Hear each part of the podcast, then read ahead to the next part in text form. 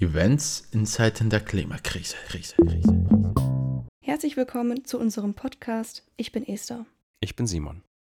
Wir sind Studierende der Studiengänge Sportökonomie und populäre Musik und Medien der Universität Paderborn. In unserer Gruppe möchten wir im Rahmen des Seminars Eventmanagement und Nachhaltigkeit über Nachhaltigkeit in der Eventbranche sprechen. Wir haben im Vorfeld mit Kim Reckhaus vom KGB Langenberg ein Interview geführt. Sie ist die zweite Vorsitzende und Gründungsmitglied beim Kulturgüterbahnhof Langenberg, kurz KGB.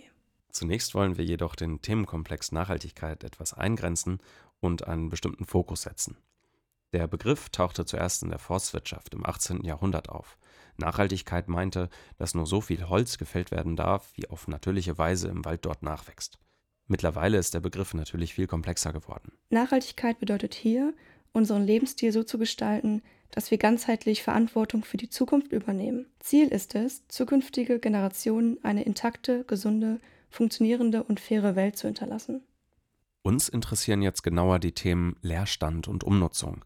Was braucht es, damit ein Gebäude nachhaltig genutzt wird? Und was braucht es, wenn man das Konzept eines Gebäudes verändern, also das Gebäude umnutzen möchte? Da gibt es zum Beispiel das BNB. Das BNB ist das Bewertungssystem Nachhaltiges Bauen. Dort wird die Qualität der Gebäude anhand von verschiedenen Kriterien bewertet. Ein Kriterium ist zum Beispiel die Drittverwendungsfähigkeit, also wie gut das Gebäude von zukünftigen Eigentümern verwendet werden kann. Ziel des nachhaltigen Bauens ist der Schutz von allgemeinen Gütern, Umwelt, Ressourcen, Gesundheit, Kultur und Kapital. Man kann also, wenn man ein altes Gebäude bewerten oder ein neues Gebäude bauen möchte, überprüfen, wie nachhaltig das Gebäude umgenutzt werden kann, eben nach diesen ökologischen, sozialen oder ökonomischen Kriterien. Jetzt möchten wir aber eher ein Beispiel aus der Praxis vorstellen und die Geschichte des KGB Langenberg erzählen.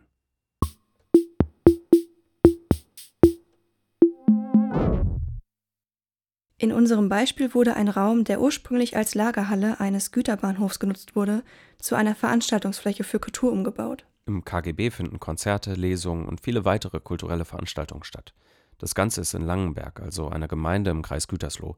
Es liegt zwischen Lippstadt und Reda-Wiedenbrück, also vergleichsweise ländlich. Und da finde ich es schon bemerkenswert, dass bekanntere Indie-Bands und Künstlerinnen dort auftreten. Wie der Verein auf die Idee kam, hat uns Kim Reckhaus in unserem Interview erzählt. Der Booker in unserem Verein hat schon im Vorfeld äh, Konzerte veranstaltet bei uns in der Umgebung. Der hat auch ein kleines Plattenlabel und ähm, hat dann diesen Traum gehabt, eine Location zu finden, wo man halt Konzerte veranstalten kann. Und ähm, hat dann halt mehrere Freunde und Bekannte angesprochen. Und wir haben uns dann halt relativ lange mit beschäftigt, haben dann beschlossen, einen Verein zu gründen, haben uns dann unterschiedliche Locations angeguckt und haben halt das Glück gehabt, dass der Bahnhof sehr lange leer gestanden hat. Das Ganze war 2017. Anfangs war also die Idee des Bookers da und recht schnell dann eine Vereinsgründung. Bevor im KGB also Musik und Kultur stattfand, haben sich viele Menschen mit demselben Ziel zusammengetan.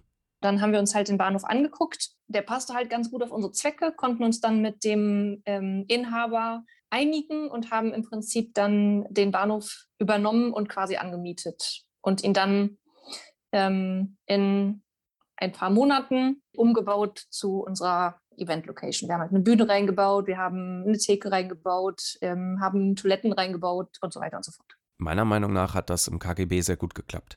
Ich habe dort 2019 auch mal gespielt und auf der Bühne gestanden. Durch den langgezogenen Raum und die offene Fachwerkkonstruktion an der Decke hat das KGB einen sehr schönen Sound. Das hat sich also sehr für eine Umnutzung geeignet. Ich finde es beeindruckend, dass es durch ehrenamtliches Engagement gestemmt wird. Kim Reckhaus hat uns aber auch erzählt, dass schon viele Kontakte im Vorfeld da waren. So konnte ein breites Portfolio an KünstlerInnen angeboten werden und das KGB konnte dann organisch wachsen.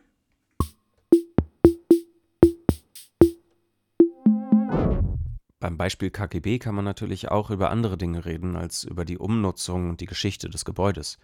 Wir möchten natürlich auch über nachhaltige Eventgestaltung oder Werbung nachdenken.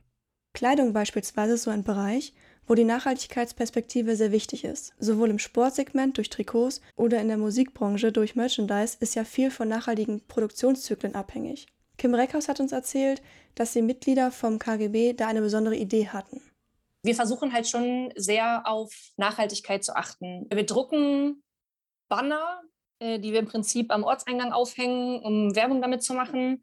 Und ähm, wir haben halt irgendwann festgestellt, dass das halt sehr, sehr viel Müll produziert, Wir haben die zwar immer gesammelt, aber irgendwie hatten wir dann halt einen großen Stapel mit Bannern und haben uns dann halt überlegt, was können wir halt mit diesen Bannern machen und haben dann eine Firma gefunden, äh, die quasi auch lokal ist die uns äh, aus den Bannern Taschen näht. Das heißt, wir haben tatsächlich, wir bieten unterschiedliche Taschenarten an und verk verkaufen die dann halt als äh, Merchandise quasi. Am Anfang haben wir, halt die, haben wir die Banner gedruckt, damit sie schick aussehen. Jetzt äh, wird tatsächlich auch immer kurz überlegt, äh, wo muss welches Logo hin, damit wir dann nachher auch äh, gut verkaufbare Taschen bei rausbekommen.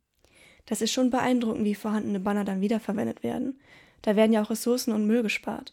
Im KGB gibt es aber noch mehr Aspekte, die bei der Eventplanung und dem Betrieb dazugehören. Das Künstler-Catering wird bei uns von einem Restaurant aus dem Ort gemacht. Und ähm, das heißt, entweder gehen die Künstler ins Restaurant zum Essen oder wir bekommen das Essen geliefert, dann halt in Chevys und mit Geschirr und Besteck. Das heißt, in der Richtung versuchen wir halt auch äh, auf Müll zu verzichten oder den möglichst zu vermeiden. Eigentlich merkt man an dieser Stelle, wenn man ein Event durchführen möchte, kann man an ganz vielen Ecken, an ganz vielen Schrauben drehen und in so vielen Bereichen etwas umsetzen.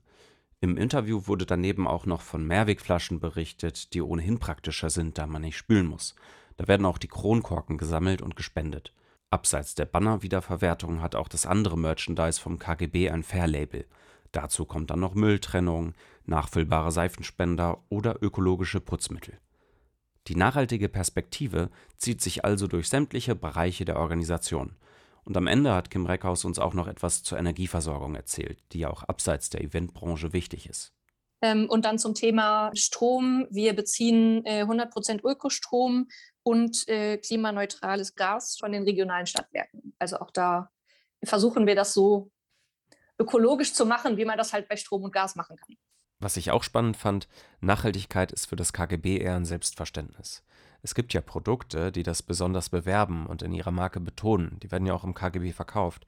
Es gibt bei dem KGB zwar Labels auf den Merchandise-Produkten, ansonsten wird Nachhaltigkeit aber nicht explizit beworben. Das KGB ist da sehr zurückhaltend.